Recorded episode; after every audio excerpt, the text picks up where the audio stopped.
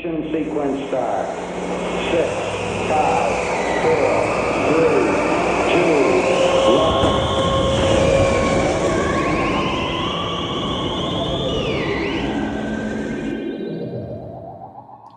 E aí, meus queridos ouvintes deste querido podcast Distorção, vocês estão bem? Quero saber se está todo mundo bem, porque hoje a gente vai ter um tema nesse podcast um tanto quanto polêmico. Daqui a pouco eu vou chamar o astronauta Eric para explicar o que é. Mas só quero falar, sejam bem-vindos ao episódio número 99 do nosso podcast. Ou seja, daqui a pouco a gente chega no número 100. Fiquem ligados que a gente vai preparar alguma coisa especial, ou não. Bom, astronauta Eric, e aí, tudo bem? Você tá aqui do meu lado? Deu um sorriso que eu já vi. Por aqui tudo certo, comandante, tudo bem. Hoje preparamos a cápsula para um voo estranho, né? Eu tenho certeza que o astronauta Eric lembrou que o episódio 99 é o, ou 100 é o próximo que a gente vai gravar, então a gente tem que, que preparar alguma coisa especial, né, para depois. É, bem, temos tempo. Digamos assim. É. É, daqui a pouco o astronauta vai falar. A gente não vai, não vai dar spoiler aqui nesse primeiro momento, não. Sobre que tema vai ser o episódio hoje. Daqui a pouco o astronauta vai falar. Então, antes de qualquer coisa, vamos arrumar a nossa cápsula. E para arrumar a nossa cápsula, a gente vai falar de alguns assuntos interessantes ou não. Então, fiquem aí com a gente a gente já volta. Now it's pressurized at this time as we come up on the 60 second mark. Astronauta Eric, tudo bom?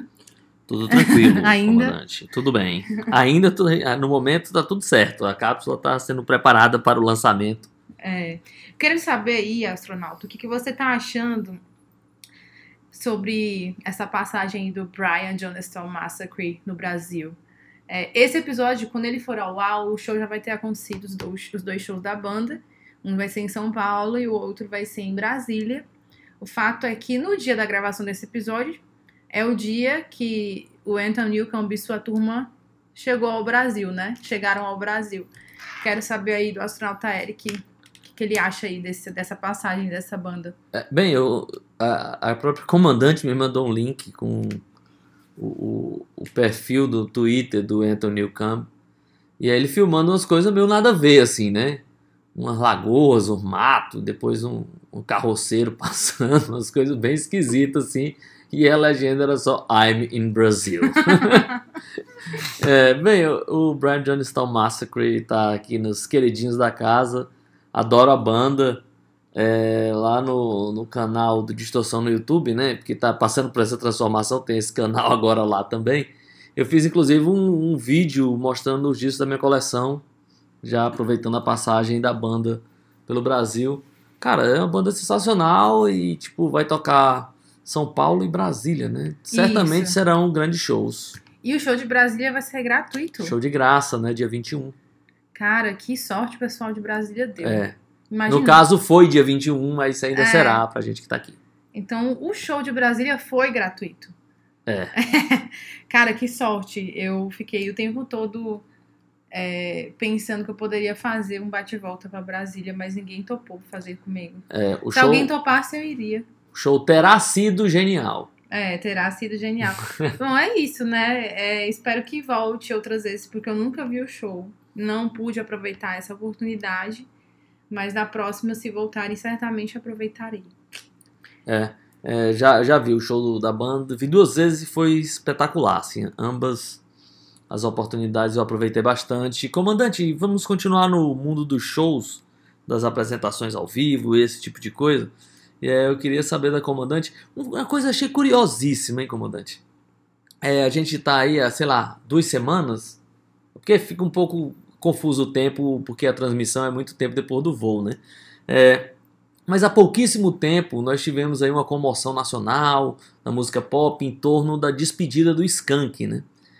E é, pô, legal, Skank se despedindo, né? Uma banda que resolveu encerrar as atividades, mesmo lotando, né? Uma turnê de despedida, lotando ginásios, estádios, essa coisa toda. É uma banda que não entrou propriamente num momento de decadência, né? Resolveu é, se aposentar. Mas a minha questão é a seguinte: o Skank, há pouquíssimo tempo, encerrou as atividades e o nosso amigo Samuel Rosa Não esperou nem o corpo esfriar e já anunciou uma turnê solo. Achei super esquisito, assim. Eu imaginava que, bem, o Skank acabou, vou me recolher ali, vou fazer um disco solo e vou sair numa turnê tocando as músicas do Skank e as músicas solo. Mas nem isso. Ele acabou num dia, uma semana depois, ele anunciou a turnê dele, ou seja, ele vai tocar o mesmo, o mesmo repertório, provavelmente, ou muito parecido, só que com outros caras, né? Então, comandante, com você, ó, já vai ter show. Bem, eu não sei que dia esse episódio vai pro ar, mas dia 25 de abril já vai ter, 28, 13 de maio, então, cara, o cara já tá fazendo turnê. Primeiro, ó, nada contra o Skank, que é uma banda que eu adoro, gosto bastante. Mas esse fim do Skank é tipo. É, é, o fim. Anunciaram o fim, na verdade, o fim. Não sei muito bem, né? Porque. Primeiro, eles an- anunciaram esse fim antes da pandemia. É, mas é porque eles, eles iam fazer Não, a eu turnê, sei, né? eu sei. Aí- Eles anunciaram o fim antes da pandemia. Ponto, né? Aí veio a pandemia e realmente atrapalhou a turnê do fim. Só que aí depois da pandemia a turnê durou muito tempo. Aí eu fiquei pensando, caramba, quanto tempo faz que o Skank tá no fim do Skank? Ó, mas se for comparar com o Ozzy, é pouco, porque o Ozzy foi a primeira turnê de despedida em 92. Chamava No More Tours.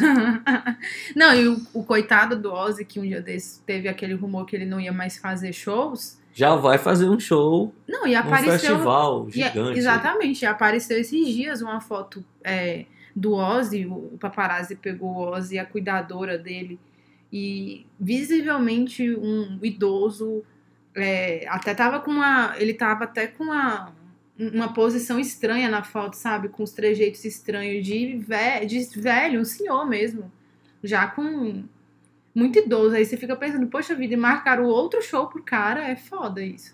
É, mas é Mas- isso aí, né? É, o, é. é o Coachella dos velhos de novo, né? É, mas falando aí do É Skank... o Old Chella, né? É o Old Chella. Falando aí do, Do, do, do, do Samuel Rosa, né? Samuel Rosa. Ah, assim, eu tava até duvidando, assim. Não duvidando, não era isso não, mas eu ficava pensando, poxa vida, será que realmente é o fim do Skank? E aí eu vi essa notícia que ele ia fazer o carreira solo, mas eu também imaginei que fosse trabalho novo, né? É, Mas pelo menos é. gravar um disco, né? Tipo, gravar um disco pra tocar músicas novas. É, pelo menos misturar, porque a gente sabe que no final ele vai ficar tocando as músicas do Skank. Aqui no Brasil os caras não se desvencilham disso nunca, né? É, pelo que eu vi, é, parece que a turnê do Skank, do fim do Skank, deu muito certo. Por isso que ele vai continuar, É, né? aí ele vai continuar tocando a mesma música com outros caras, né? Então é isso. É, isso, né?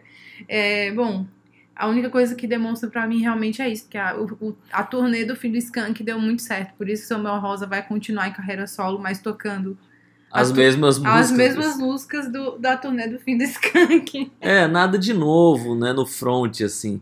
Dificilmente esses caras. Aqui no Brasil não existe muito isso, né? O cara passa a vida cantando. É, bem, é, É, o Samuel Rosa, ele não é, ele não é compositor, né, de mão cheia. É, é, não, ele não é compositor de letras, né? De letras, as sim. músicas são deles. As, As letras, melodias. as- é, todas elas são dele. Agora, a- a- as, as letras não são. Ele não escreve letra nenhuma. Ele não escreve letra nenhuma, então se ele que também for seguir em carreira solo pra sempre, aí ele vai ter que arrumar uns companheiros aí pra É, já, já tem os caras lá, né? Acho que é Chica Amaral, É. Nando Reis e tal. Tem uma galera que compõe com ele aí. É isso aí, então vamos voar, né, astronauta? Vamos, vamos decolar e vamos nessa. 60 seconds and counting. T minus 60 seconds and counting. The vehicle now is completely touched. Agora que a nossa cápsula partiu rumo ao espaço, na verdade, rumo ao território é, tortuoso, bagunçado e estranho, né? Dos discos que, sei lá, público, crítica, todo mundo, ou pelo menos uma parte deles detesta, ignora ou detona, e a gente gosta, não é isso, comandante? Então a gente é, vai falar desses discos aí da, no momento que a gente não é Maria vai com as outras, né? Tá todo mundo falando mal e a gente gosta. É, bem, eu acho que cabe já nesse começo falar um pouco dessa reflexão do papel, sei lá, do crítico e de você ler, né? Sobre, sobre disco, sobre música e você é, admirar de alguma maneira o que está escrito ali. Às vezes o cara escreve muito bem, muitas vezes você não concorda com nada do que ele está dizendo mas você consegue entender ali um texto bem feito, um texto bem escrito. Você não tem aquela coisa, né? Pô, ficar chateado com o cara, ficar com raiva, ah, não leu mais esse cara porque ele falou mal disso. E outra coisa, eu, e, não é porque ele falou mal que o disco é ruim, né? Acho que no final você lê a crítica, de, é bem, aquilo pode te influenciar de alguma maneira, mas no final o que vale é você botar o disquinho para tocar. Hoje dar o play no streaming, né? E ouvir o disco e tirar suas próprias conclusões. E aí vamos esse esse episódio é, é pelo menos para mim é cercado dessas coisas assim de discos que eu sei lá que uma parte da vida eu vi o tempo todo nego falando mal assim é, os críticos às vezes até os fãs da própria banda a banda mudou um pouco ali de, estilo fica todo mundo detonando você vai ouvir o disco e gosta como é que é com você comandante Ah, é sempre assim comigo. É porque eu gosto de muita coisa que ninguém gosta. E eu não tô falando isso pra ser diferente, não. É porque eu realmente gosto de muita coisa que ninguém tá nem aí. Não é nem coisa que tá no underground, não. É que ninguém tá nem aí, que ninguém nem fala. E, na verdade, como eu falei, eu nem falo isso pra nossa, ninguém gosta e eu gosto. Mas é porque. Ah, eu gosto de muita coisa, assim, que já é considerada ultrapassada, velha. Sei lá, eu gosto de Dino Vanelli, eu gosto de de Doobie Brothers, umas coisas assim que ninguém nem dá atenção pra isso. Ficou uma música de outro século. É uma música que já eu, eu imagino que não tenha sentido hoje em dia. É, então, assim, isso não gera nem pauta, né? E tem outras coisas também que eu gosto que falam mal mesmo, que o pessoal fala, não, isso aí é, é um lixo. É, eu, É, mas, sei lá, por algum motivo eu gosto, aí a gente tem vários motivos pra gostar, mas eu continuo gostando. Assim, é muito difícil eu gostar de uma coisa e depois eu, sei lá, gostava de uma coisa 10 anos atrás e aí hoje eu não gosto mais. Assim, eu continuo gostando, talvez eu não dê o mesmo tempo na importância, mas eu continuo gostando. Então, comigo sempre rolou isso. E nunca foi porque ah, as coisas que eu gosto estão no underground, não. É sempre porque ninguém liga mesmo. É, na verdade, quando a gente foi falar desse tema, eu fui buscar aí, sei lá, na carreira dos artistas, né? Aqueles malfadados discos, né? aqueles que pegaram mal, ou sei lá o quê.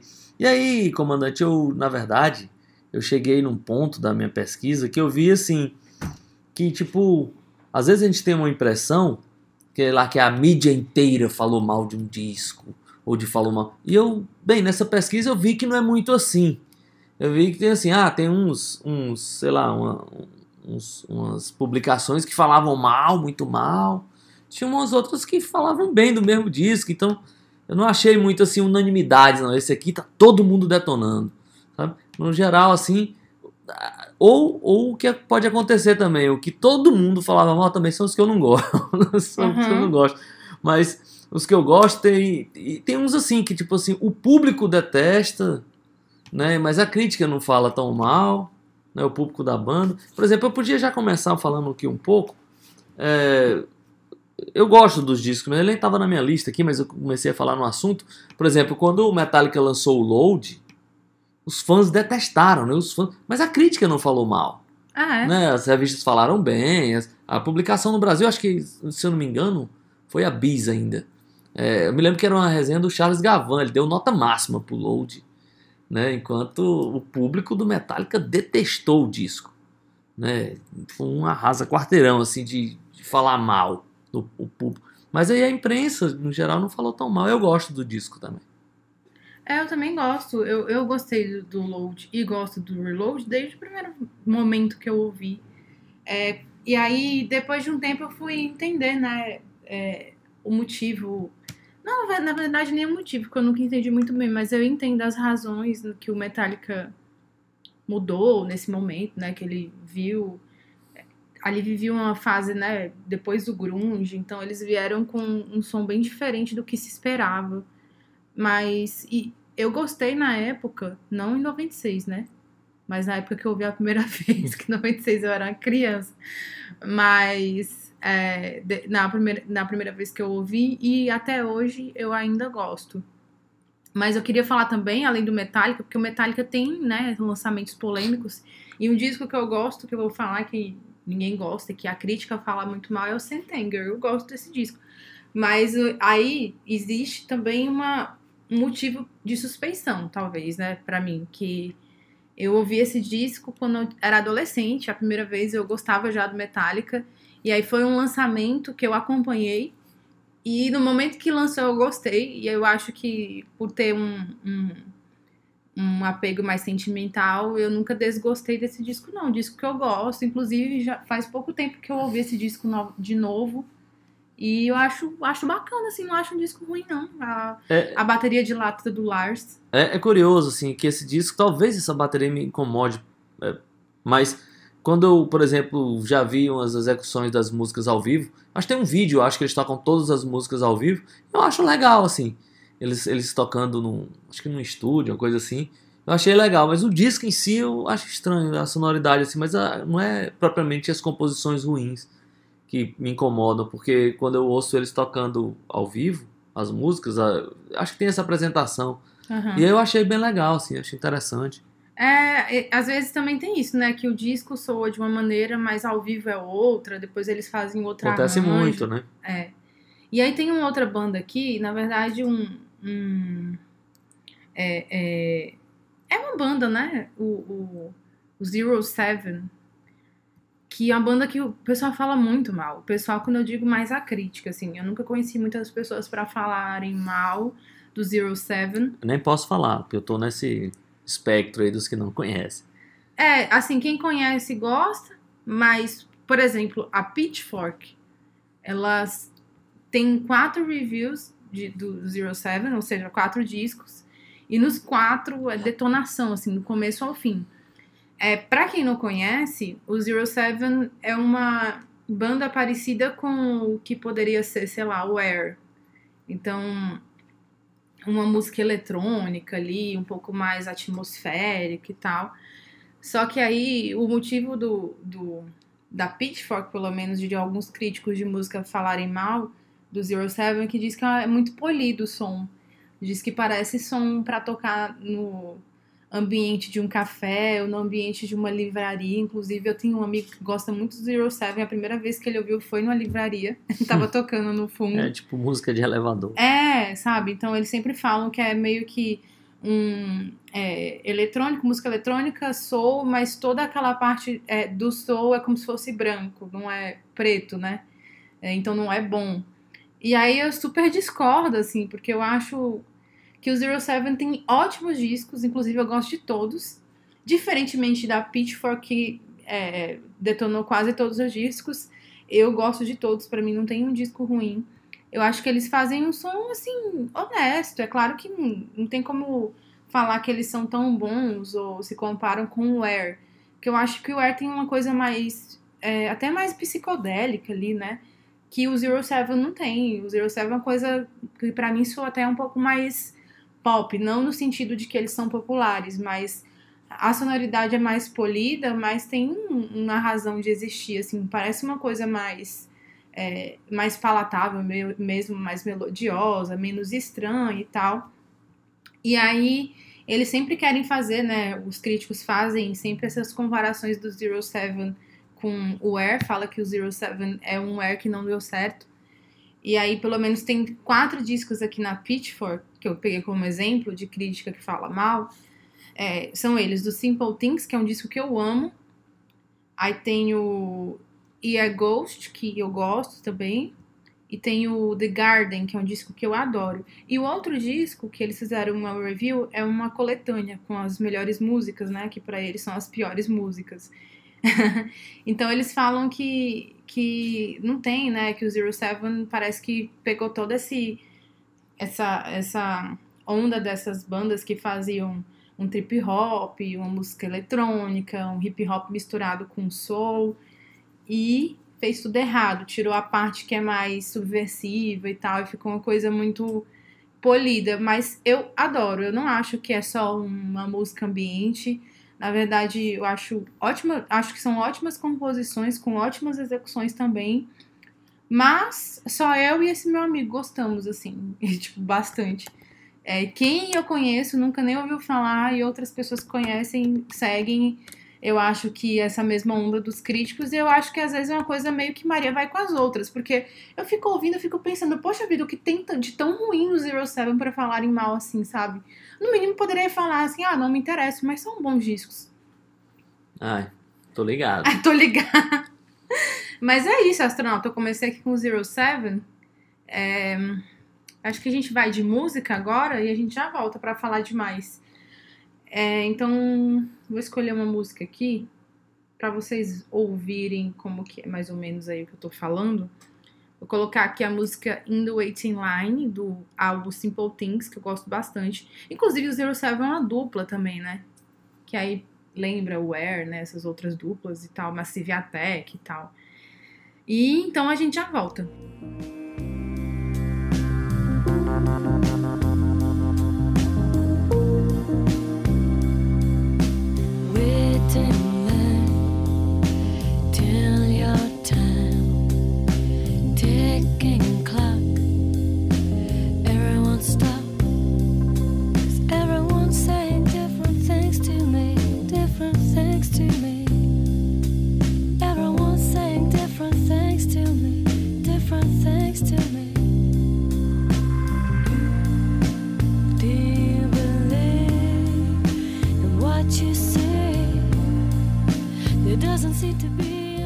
É isso aí, voltamos aqui.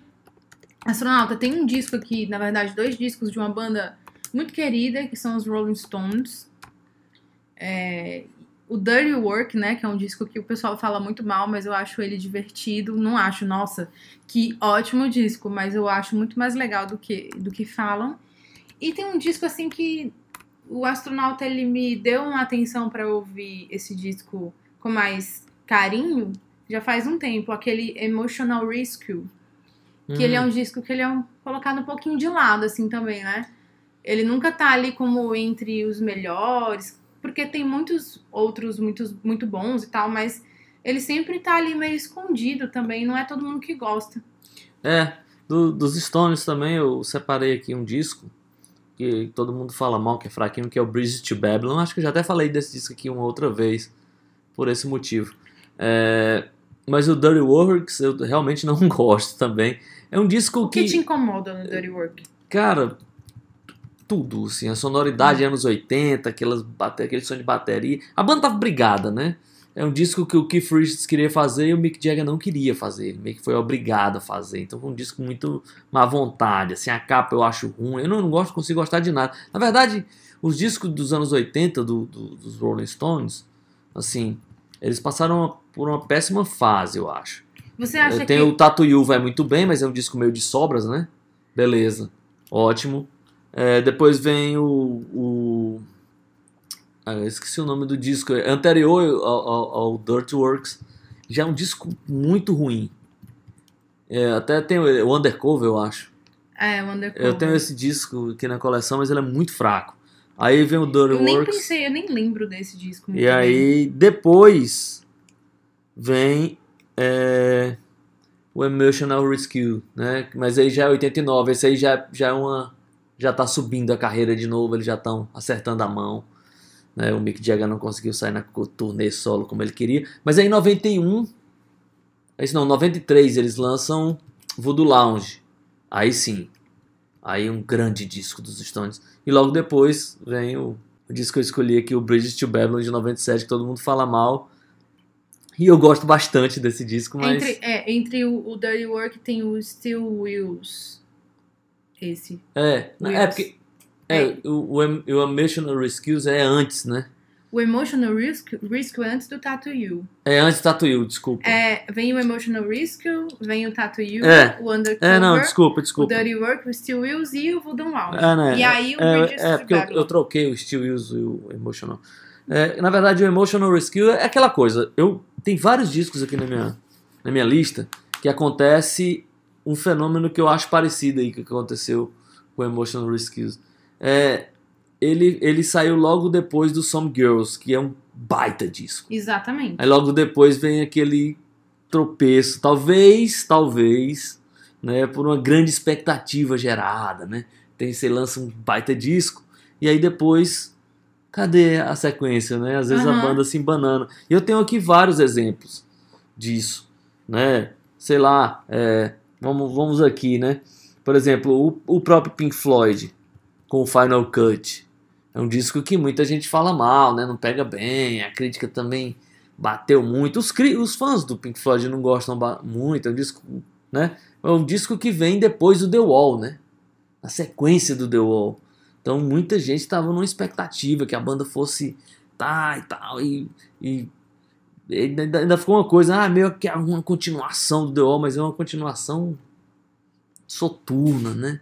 Lenta, pesada, no sentido não das guitarras pesadas, mas no sentido do discurso pesado. Então, é um disco que tropeçou lindamente, né? Mas eu gosto muito desse disco. É, tem um outro exemplo, o, próprio- Division Bell é um disco que, que é adorado aqui no Brasil, os fãs gostam bastante, assim, mas a crítica pegou meio pesado com, com ele na época. É um disco que eu gosto também. Você falar, ah, não, Division Bell não- aqui no Brasil, já fica um clima, né? Ah, o disco é demais. Mas, ah, é, pra muitas pessoas é, o melhor disco do Pink Floyd. é, é, eu acho que para muitas pessoas no Brasil, lá fora não foi esse, esse estouro que foi aqui. não, foi muitas pessoas no Brasil mesmo, que eu só É. conheço o pessoal daqui que gosta muito É que lá fora meio que pegou assim, né? A crítica bateu muito, assim. E dividiu os fãs, mas aqui ele foi unanimidade. Mas eu gosto desse disco também. Então a gente vai sempre estar falando desses artistas aí, que, tipo, sei lá, a crítica detona. E, E de assim, É, o disco, pelo menos o de, Divi- Division Bell, eu lembro, é, é, lembro que eu li uma vez que na época ele vendeu bem, foi número um e tal. É, lógico. Mas só críticas negativas. As críticas foram. A crítica pegou muito mal com eles, assim. É. E um disco do, do. Eu não poderia deixar de falar que um disco aí do Pink Floyd que eu gosto, mas. Ninguém gosta. Ninguém não, né? Mas ele é tido como um disco ruim. É aquele lá que tem Learning to Fly, esqueci o nome. Ah, o Monetary Lapse of Reason. é, eu gosto desse disco. Sério? É. É, Eu gosto- eu não consigo. Eu gosto, eu gosto dessa do Ele tá na. é, Não é que eu Learn acho to péssimo. Fly, tá- eu gosto de On the Turning Way, eu gosto de Sorrow. Eu acho. eu- Eu até hoje, assim, não entendi. Não, eu entendi, né? Porque que falam mal desse disco, mas É, o próprio Gilmo andou falando mal nos últimos tempos. ah, mas a eu- sonoridade não era pra ter sido daquele não era pra jeito. ter sido daquele jeito, aí E ficou. não um- sei o quê. Aí ficou um- um- uma mancha, parece, assim, na história do Pink Floyd com o Gilmore. Porque É porque na verdade que- era um disco solo, né? Aquilo na verdade é o disco solo do Gilmo, Do que no Gilmour. final das contas ele transformou no disco do Pink Floyd ali. Pois é, e aí depois começou nessa série de críticas. E e a série de críticas envolvia o fato de que as músicas não soam como Pink Floyd, não lembram Pink Floyd. E aí eu fiquei pensando, é verdade, mas não quer dizer que o disco seja ruim, sei lá. Eu gosto desse disco. É, pra. Assim como eu gosto do Dirty Work, do, do, do- dos Rolling Stones, tem uma versão muito legal lá de Harlem Shuffle. Eu adoro essa versão. É, e pra, vamos encerrar esse bloco aqui com um disco clássico, né? Pelo menos pro lado de cá, mas que tipo, pegou muito mal, bateram muito nesse disco.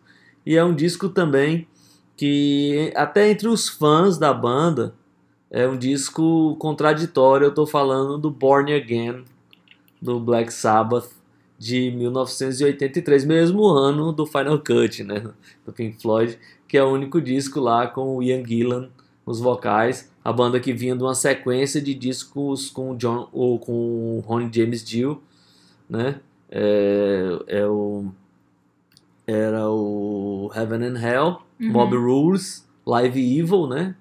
Dois de estúdio, um disco ao vivo. E na sequência o Born Again, que é um disco com uma mixagem estranhíssima, né? Super abafado, um negócio. Mas eu, eu gosto bastante desse disco. A crítica pegou muito mal, assim, acho que, sei lá, no, no All Music Guide tem uma estrela e meia, uma coisa do tipo, assim. A crítica bateu muito forte e os próprios fãs do Black Sabbath estranharam muito, né?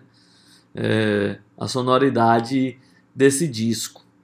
É, esse disco, ele é muito legal e eu lembro que ele me assustou uma vez. Eu tava ouvindo um disco do Black Sabbath no Spotify, eu não lembro qual, mas eu gosto muito dessa história. E já era de madrugada, eu tava na cozinha, assim, com o fone de ouvido, e aí o disco que eu tava ouvindo do Black Sabbath acabou, e aí o Spotify com aquela mania besta de emendar não sei se o próximo diz, como uma sugestão. E a primeira música já tem o Ian Gillan dando um, um berro, assim. "Ah!"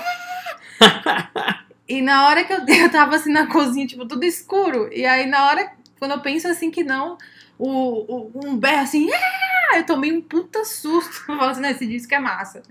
Ah, só pra encerrar, Sonata, você escolheu a música, só queria lhe fazer uma pergunta. Você acha que os anos 80 eles fizeram mal pra essas bandas aí? Rolling Stones, Pink Floyd, Pra várias bandas, né? Porque eles entraram, num, tentaram fazer uma emular uma sonoridade ali do que é, é, alguns artistas pop estavam fazendo, né? De música pop. Mas muito. Eu acho que fez muito mal. Muito mal. O Bowie fez péssimos discos, o Pink Floyd, os discos. eh, O de 83 eu não, eu não falo porque eu gosto bastante, mas não tem ainda a sonoridade anos 80, que foi adquirida lá no Montell Lapse of Reason. É, os Stones eu não gosto dos discos, o Paul McCartney tem discos terríveis. É, tem muita banda que chegou nos anos 80 e o negócio degringolou completamente, assim. Então eu acho que. Acho que eu já até falei dessa minha teoria aqui, né? Quando entrou nos anos 80, foi a primeira vez que essa geração que dominava os anos 70 ficou na mão de uma geração completamente nova. E que, tipo assim, eles entregaram a, a produção de boa parte dos discos para esses caras. Tipo assim, cara, a tendência é essa. Mesmo que eles nunca tivessem feito, né? aquela coisa dos sintetizadores, aquelas baterias, com as coisas eletrônicas e tal. Então é, foi uma maneira de tentar se atualizar e não andar muito bem.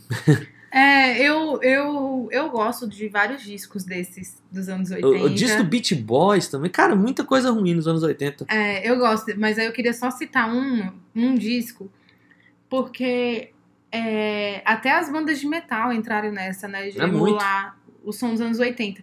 E aí tem um disco do Judas Priest, que eu já comentei aqui em algum momento no Distorção, chamado Turbo. Eu adoro Judas Priest, gosto bastante, até hoje. É, e tem esse disco de 86 dele, chamado Turbo, que foi um disco muito criticado, assim, principalmente pelos fãs mais conservadores, tradicionais, porque tem muito sintetizador, inclusive em um dos singles, que é Turbo Lover, eu adoro esse disco, gosto bastante. Eu ainda vou, vou, vou conseguir entender o que aconteceu com essas bandas aí nos anos 80, mas realmente foi um momento que essas bandas saíram do, do posto ali de primeiros e aí começou, né, o- é, outras bandas, o cenário alternativo a meio que dominar o que era dominado antes. Mas é isso, astronauta, é você. Agora você escolhe Então, aí então vamos, vamos, já estamos canção. aqui. É, estamos no momento canção aqui, já que a gente falou do Final Cut, esse disco aí que do Pink Floyd barra Roger Waters, né? Tipo, o disco é assim, né? Uma obra do Roger Waters tocada pelo Pink Floyd, é mais ou menos isso que tá dito lá no encarte do disco, né? É, vamos com a música desse disco que eu gosto bastante, chamada é, The Gunner's Dream.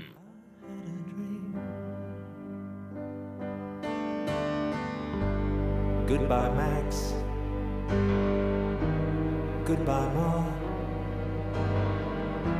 After the service, when you're walking slowly to the car, and the silver in her hair shines in the cold November air, you hear the tolling bell and touch the silk in your lapel. And as the teardrops rise to meet the comfort of the band. Seguindo o voo depois desse momento pra lá de soturno com a música Gunner's Dream do disco Final Cut de 1983. Eu queria já emendar, comandante, como sempre, a tradição desse voo de falar de discos brasileiros, né? Então eu separei aqui duas bandas que eu gosto bastante. Uma eu sei que a comandante gosta bastante também, que é o Paralamas do Sucesso, né? Uhum. E os Titãs, os Titãs tem essa tem uma fase, né, que, que a crítica bateu muito assim e que eles perderam muito público e tal, é, que foi na sequência de 1991, o Tudo ao mesmo tempo agora, disco escatológico, estranhíssimo, né? Disco com as letras assim absurdas e tal. E um disco gravado a primeira vez que os Titãs se produziram, né? Então uma parte do, do- do disco foi não foi gravada em casa, foi ensaiada na casa lá do, do Marcelo Froma e tal. Então esse disco pegou muito mal, assim, na época, as rádios não queriam tocar e tal. E na sequência eles lançaram o Titanomaquia, que aí eu acho que a crítica ainda pegou mais pesado ainda.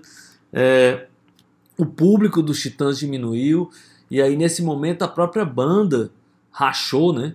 É, o, Nando Reis tipo, não gosta de basicamente nenhuma música do disco tal, então um disco com guitarras pesadíssimas. Depois eu vim entender que o próprio Sérgio Brito parece que não gosta tanto do disco assim também. É, Então esse disco aqui foi um disco que meio que abalou as estruturas ali. Tanto que o- quando começaram os ensaios para a gravação do disco, o Arnaldo Antunes saiu. Mas esses dois discos eu adoro, assim. Eu acho que os fãs radicais dos Titãs tipo, ficaram muito empolgados, assim, muito emocionados com esse disco. Mas óbvio que fãs radicais eram muito poucos. Né? Os Titãs vinham do Oblesk Blom, o disco mais é, que acenava de maneira mais forte com a MPB, né, com a música pop e tal. Já tinha saído da, daquela fase mais pesada que começou Cabeça de Dinossauro, Jesus Não Tem Dentes e tal. Teve, teve o Go Back ali no meio, que é o disco ao vivo.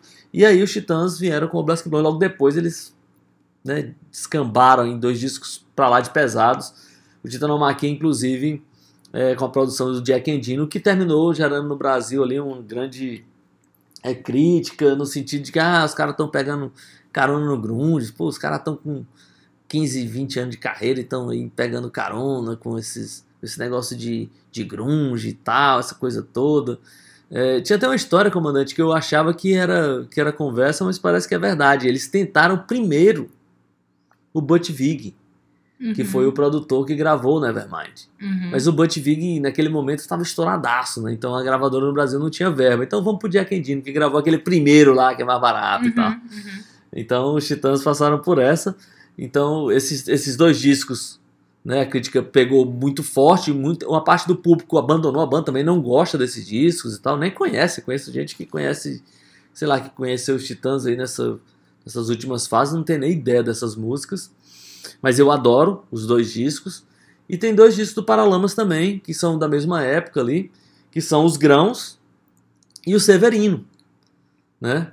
E, inclusive, eu acho que a crítica na Bis, na época, foi o Forastieri que fez, né? Detonou na mesma crítica, tudo ao mesmo tempo agora, e os grãos, falando que, cara, esses dois discos aí estão acabados e tal. Eu Nossa, gosto. eu amo esses dois discos. é, o- o- os grãos eu acho demais, Os assim. Grãos é um disco lindíssimo. E eu o acho. Severino, um disco experimental, assim, do Paralamas, É, que eu adoro.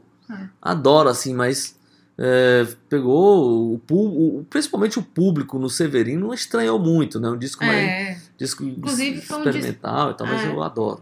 Foi um disco que lá fora parece que fez um pouquinho mais de, de, de barulho, lá fora de alguns países latino-americanos. É, porque na, na- na verdade nessa época os Paralamas estavam muito voltados para a América Latina, né? Era É, o momento de explosão deles lá fora. Então lá fora teve uma aceitação mais, é, mais natural do que aqui. Até hoje, inclusive até hoje não é um disco que quando vão falar de Paralamas do Sucesso não falam muito. É, não tem o Os hit, grãos até, né? ó, o pessoal fala, mas É, porque, Severino é porque, difícil. porque os grãos tem, tem uns hits ainda, né? Tem É. Tem da Lua, tem umas coisas assim. O, o- o Severino é mais difícil. O né? Severino ele é mais difícil, ele ficou com uma- um, um disco ali diferentão do Paralamas, mas eu adoro esses dois discos. É, astronauta falou de música brasileira. É, astronauta, eu vou te fazer uma pergunta aqui. Olha, eu tenho aqui, ó, oito discos de música brasileira que só podem ter sido lançados no Brasil. Eu quero saber qual que você arriscaria ouvir. Vamos lá, Pra- Os oito piores discos de música brasileira. vamos lá. Rodrigo Faro. Não ouviria. Rodrigo Faro, calma que eu vou colocar aqui o nome do disco. O nome do disco é Eclipse. Tô fora. É, Suzana Vieira com Encena. Dado Dolabella com Dado Pra Você. Não, dado pra. Celso Portioli com É Tempo de Alegria. É dado pra desligar o, o Dado. som, né? O aparelho de som. Celso Portioli com É Tempo de Alegria ou É Tempo de Sofrimento, talvez com esse disco dele. Roberto Justus com Só Entre Nós. Ana Maria Braga com Sou Eu. Nem ela ouve assim. Gilberto Talvez o Barros, Louro José tenha morrido ouvindo esse. Gilberto Barros com Me Faz um Carinho. E por fim, astronauta, eu acho que esse você, eu acho que esse você arriscaria. Eu tenho essa impressão. Por fim, não. Esse aqui é o penúltimo. Maguila, Vida de Campeão. E o último aqui, cara, o último é o mais brutal, só no Brasil mesmo. Roberto Jefferson com On the Road. Certamente eu ouviria o disco do Maguila. É, o resto Se eu tivesse que morrer, eu, eu ouviria o Maguila. sofrendo um pouco menos, né? É, do eu que- ouviria o Maguila. E na sequência o Gilberto Barros, que também deve ser demais. O resto pode jogar fora. É, né? o resto joga fora no lixo, como diz a Cara, eu não, eu não consigo imaginar assim o que deve ser, sei lá, um disco do Roberto Jefferson chamado On the Road, em que ele está numa moto, aquelas motos Pois eu grandes. imagino, deve ser um lixo. Deve ser um lixo, né? Nossa, eu, parece que nesse disco ele fez umas regravações, uma coisa assim, né? Mas é muito doido. Eu não salvei aqui nada do Brasil, mas você, a Sonata, falou aí, por exemplo, do Paralamas, esses dois discos são dis- discos que eu gosto bastante. E são discos do Paralamas que eu escuto muito, assim, é, atualmente. São discos que eu, que eu gosto mais de escutar. Os Grãos é um disco muito, muito bonito. Mas na época teve, né, esse, essa, essa crítica aí negativa, principalmente desses rapazes da Bis, né, que pegavam um pouco dessas bandas mais veteranas pra darem uma sacaneada. É, deram uma sacaneada pesada, assim. Mas assim, eu hei de concordar que eram discos. O, o grão menos do- dos quatro que eu falei aqui, Titanomaquia, tudo ao mesmo tempo agora dos Titãs e dos Paralamas, Grãos e Severino. O Grãos é o disco é, mais fácil, digamos assim, Sim, é dos quatro, é. né? Mais melódico, com as letras mais. O, o Severino também não é um disco fácil, não. Eu adoro Não. o disco, mas é um disco com a sonoridade esquisita, assim. Não, ele é um. Tanto é que a gente chama do disco experimental ali da. da... É, eu já vi até os caras falando assim, ah, o Sgt. Peppers do, dos Paralamas, né? É. Mas é isso, vamos de música, já que você falou aí do, do- dos Paralamas, que eu não queria sair aí do, da música brasileira, já que agora eu tenho que escolher a música, você falou do Paralamas, eu vou escolher do, uma música dos Grãos chamada O Rouxinol e a Rosa. Ah, essa música é bonita demais. É, e a gente já volta com mais discos.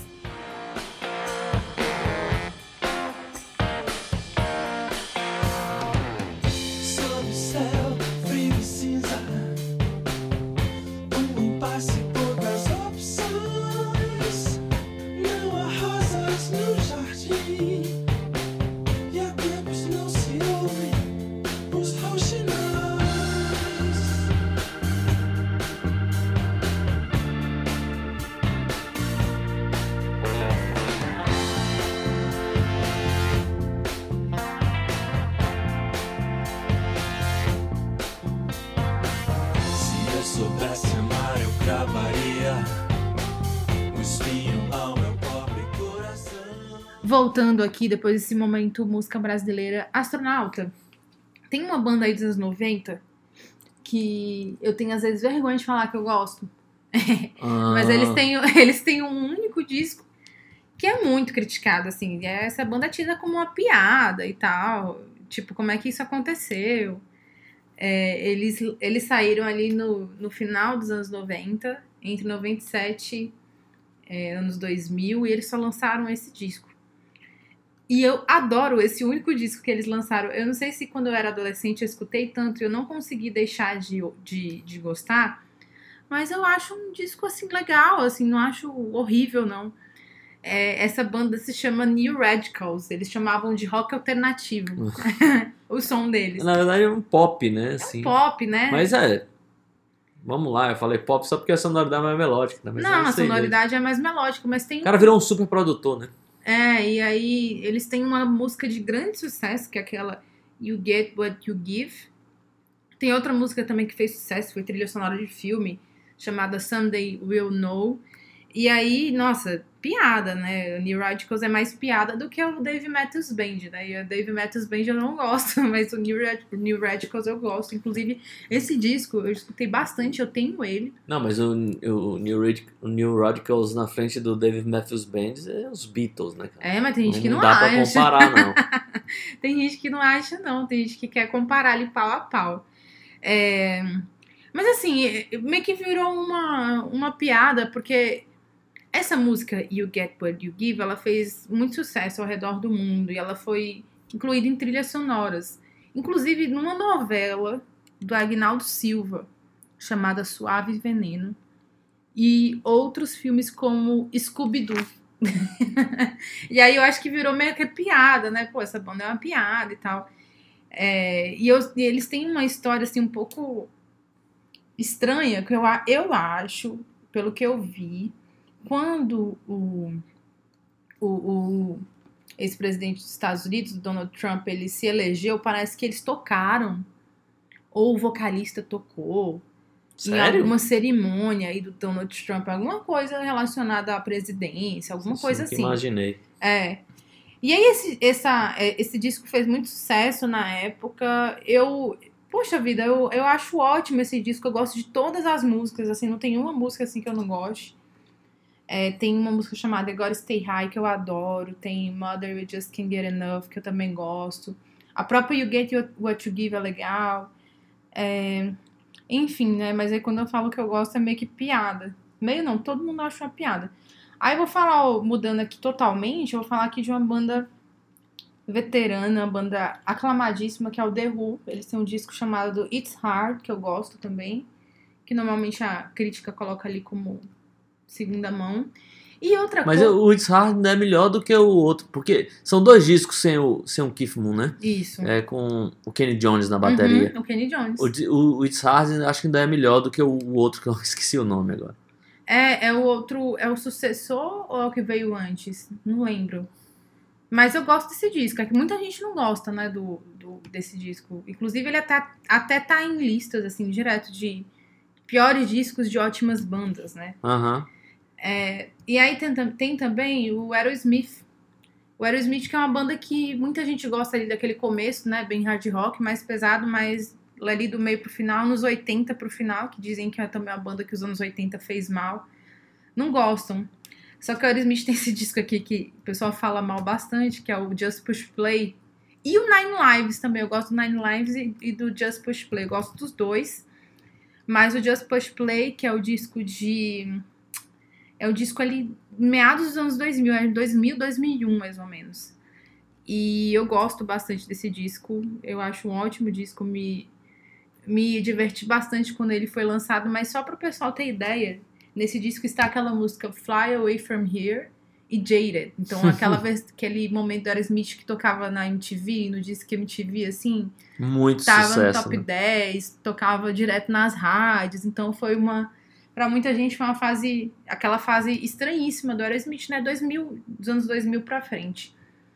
E é, que mais? Ah, e aí agora eu quero passar a bola pro astronauta, porque tem um disco que eu gosto, eu sei que ele também gosta, que é um disco do The Mars Volta, o Francis the Mute, que é o disco de 2005, mas é um disco que pelo menos a Pitchfork é, deu uma nota bem baixa pra ele. É, o Pitchfork dá nota baixa pra todos os discos do, Do Mars do Volta. Mars Volta. Eu né? sei, mas esse disco aqui, ele tá entre um dos que tem mais nota baixa, assim, da, da Pitchfork. Qual que você acha que é o problema da Pitchfork com Mars Volta? Ah, eu não sei, eles não gostam lá, né? Mas eu gosto bastante de todos os discos do Mars Volta, inclusive esse. É...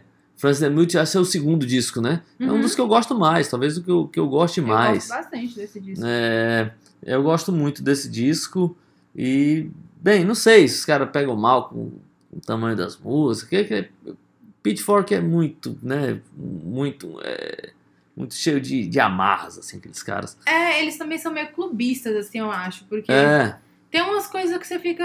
É, é que os críticos, são vários, né, que escrevem pra lá, mas.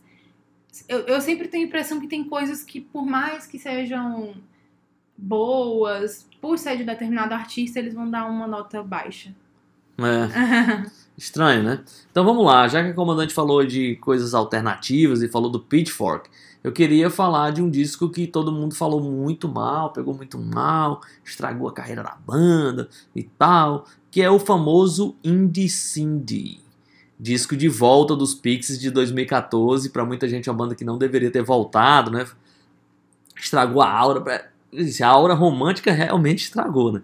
Mas eu gosto desse disco, Indie Cindy, eu acho um disco bom. Não acho um disco espetacular, não acho um disco tão bom quanto os discos anteriores. Nenhum da nova fase eu acho tão bom quanto os anteriores. Mas eu acho um bom disco, como os outros na sequência também são bons discos. Eu acho que a- o pessoal pe- pegou pesado demais. Eu acho que a que, a, que o Pitchfork deu um e-mail, foi hum, 0,5, uma coisa assim, uma nota ridícula para esse disco.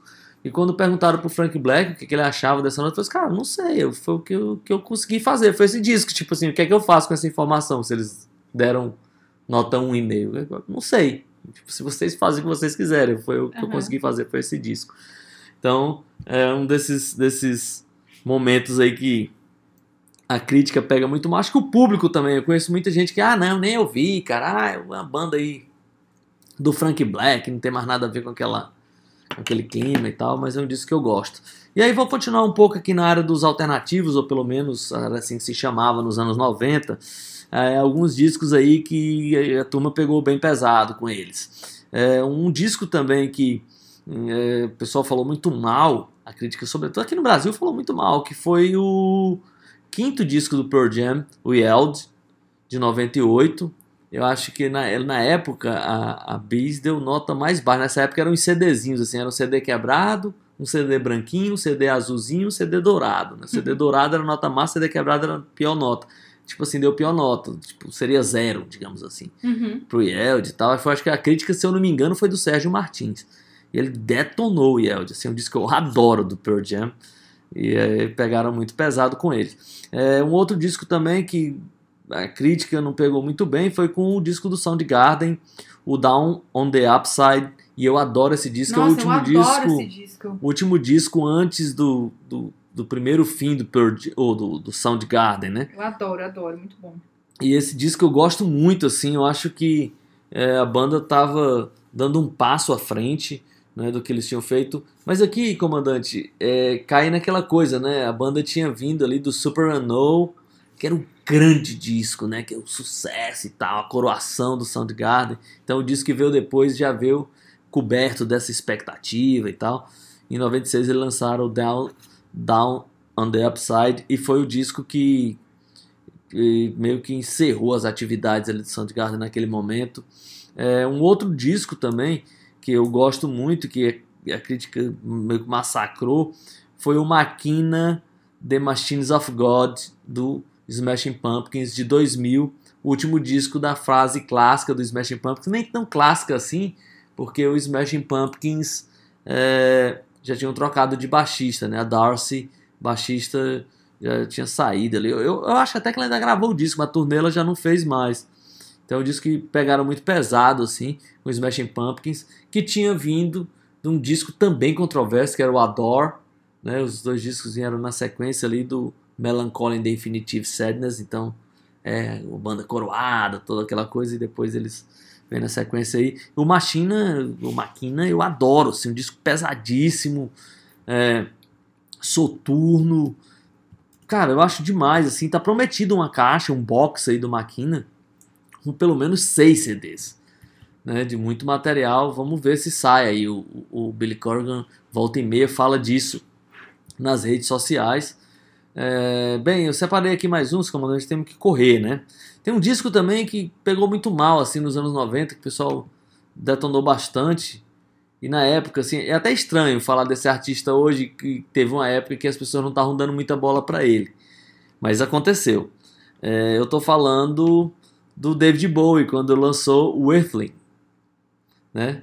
Esse disco meio que pegou mal, assim, né? tipo, ah, o público, o público do Bowie não curtiu tanto, a imprensa meio detonou, é a mistura do Bowie, que o Bowie fez ali com música eletrônica, né, com as coisas de, de rave, de jungle, de as coisas de techno, assim, né, e eu adoro, eu adorei na época esse disco, outro dia desse eu fui ouvir, não adorei, mas, mas achei um disco bom, assim, achei não legal adorei, mas gostei. É, na época, assim, os hits tocavam na MTV, eu tava ouvindo muita música eletrônica e tal. E gostei bastante, assim. A comandante gosta? Gosto. Gosto, gosto mesmo. É, inclusive a fase. Eu gosto até dessa fase anos 80 do Bowie. Aí radicalizou um. É, por exemplo, eu adoro a música China Girl. Eu gosto bastante. Entendi. É, vamos, vamos encerrar, né? Mas, assim, eu, eu queria falar também de dois discos. Do Slayer, que todo mundo... Assim, eu lembro muito quando saiu Divine Intervention, o pessoal né, já ficou, já dividiu, assim. Agora, quando saiu Diablos em Música, aí o negócio virou, o caldo entornou, né? O pessoal detestou, conheço gente que detesta e que ouve o Slayer ali, sei lá, até talvez o Divine Intervention, mas o Diablos em Música não, não, bateu, rola, né? né? Não rola, assim, muita gente fala assim, ah, eles ficaram new metal, a influência do new metal ali no som do Slayer e tal, o disco é de 98, né? E esse disco eu gosto bastante, assim. É um disco, sei lá, eu acho que o Jeff Hanneman acertou muito assim nos riffs, tem muita coisa de composição dele nesse disco. É um Slayer um pouco diferente, mas um Slayer que eu gosto bastante. É, aí eu não tenho nem como falar mais, porque nem lembro desse disco aí do. É, O do Slayer é uma banda que eu escutava quando eu era adolescente. Eu parei de escutar, assim, não que eu não goste, mas eu meio que parei de dar atenção. É, e é Em isso. 98 a comandante ainda era adolescente? Em 98? Era. Eu era criança, na verdade. Não era nem adolescente, né? É, não, eu era criança em 98. Em 98 eu tinha. Eu tinha 7 anos. Uau. Acho que eu. Não, tinha 6, né? Eu ia fazer 7. É, mas, astronauta, eu queria só voltar lá na Pitchfork, só pra citar, porque a Pitchfork deu nota. Nota ruim pra várias coisas que eu gosto, né? Mas entre elas, além do, do The Mars Volta, deu uma nota é, ruim pra um disco do The Oasis, que foi uma banda que o astronauta me apresentou. O The Cool Death of Island Riders. É, ela faz isso, né? E deu nota ruim pra um disco que eu gosto do Depeche Mode, que é o Reciter. É, não é um disco assim que eu, meu Deus, o melhor disco do Depeche Mode, mas é um disco que eu gosto. É, deu nota, uma nota assim, menos, menor que 5. É, eu acho que é assim, né? Como o comandante falou, eles são muito bairristas, assim, as coisas que eles gostam, eles são mais tolerantes, assim, as coisas que eles tem umas É. coisas que eles dão nota boa assim no limite, sempre. Aí no dia que o cara dá uma- faz uma coisinha diferente, já vão lá ah, dá nota Como zero. daquela banda lá que ficou no hype que tem. que já acabou, que tem um monte de gente na banda, assim, que tem vários integrantes, eu esqueci o nome. É, Country New Road, É. é, é, New Country, sei lá. não sei o que, alguma New Country Road, uma coisa É. assim. Que é uma banda que pra mim ela não fez muito. Sei lá, o astronauta ele teve a mesma. a mesma. Impressão, Impressão, né? Eles é. vêm agora pro Brasil, né? É, no, é no, no, no festival, no é, C6? no C6, é. Putz, eu, eu só quero lembrar aqui dire... Black Country New Road. Black Country New Road. Bom, eu, se fosse. Eu não lembro nem o nome da banda e atualmente lembro nenhuma das músicas, eu lembro que eu não consegui gostar muito, não. É, mas assim, aquela coisa, se fosse o Black Country New Road aí com um disco tipo Insider, esse disco de... ia ser nota 10, entendeu? Porque é uma boa, é o Black Country New Road. É, entendeu? Se exatamente. eles fizerem qualquer coisa, vai ser uma nota boa, porque parece que eles são meio, meio clubistas, assim, nesse sentido. Enfim, vamos de música pra encerrar, porque o nosso combustível já tá chegando aí no limite. Astronauta, com você. Bem, comandante, vamos falar aqui, né? Bem, eu fiquei, fiquei super confuso. Eu escolhi a música do Slay aqui. Mas eu vou. A gente começou. Teve um momento que a gente falou de. Ah, não, o comandante botou uma música brasileira, né? Então eu- Foi, eu ia eu botar coloquei. uma outra. Mas é. Então vamos lá, vamos com o Slayer. Vamos com uma música chamada Over Enemy.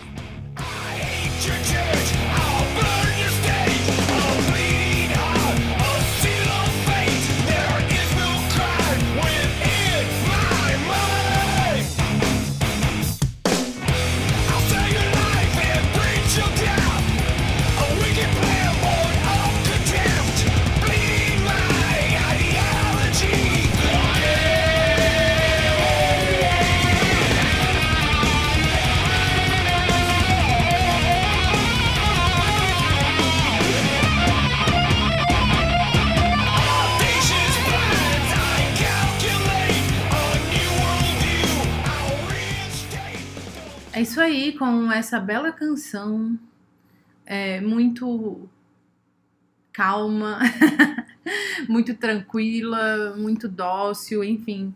Tudo isso que vocês ouviram, essa bela canção do Slayer, a gente encerra o programa número 99. Então estamos rumo ao programa número 100.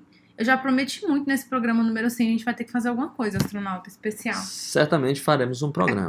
um programa a gente vai É, ter, né? eu esqueci de falar essa, mas essa música, ela tá, obviamente, no Diabos em Música de 98 do Slayer. Pois é, é isso aí. Então a gente vai encerrar o nosso programa e o nosso voo com o Slayer. Já encerramos. Quero deixar um beijo, um abraço para todo mundo que ficou até agora ouvindo e na nossa companhia. Até a próxima semana. Astronauta, muito obrigada pela sua companhia. Gostei bastante. É, Até semana que vem, esse astronauta que ele faz muita palhaçada nesse... nessa cabine. Mas é isso, valeu. Um beijo, um abraço para todo mundo. É, comandante, obrigado pela ótima condução desse voo. Próxima semana esperemos que seja Special, É. né? Vamos, vamos, vamos ver como é que vai ser esse voo. É, próxima semana tem mais Peixe Vendido, câmbio desligo.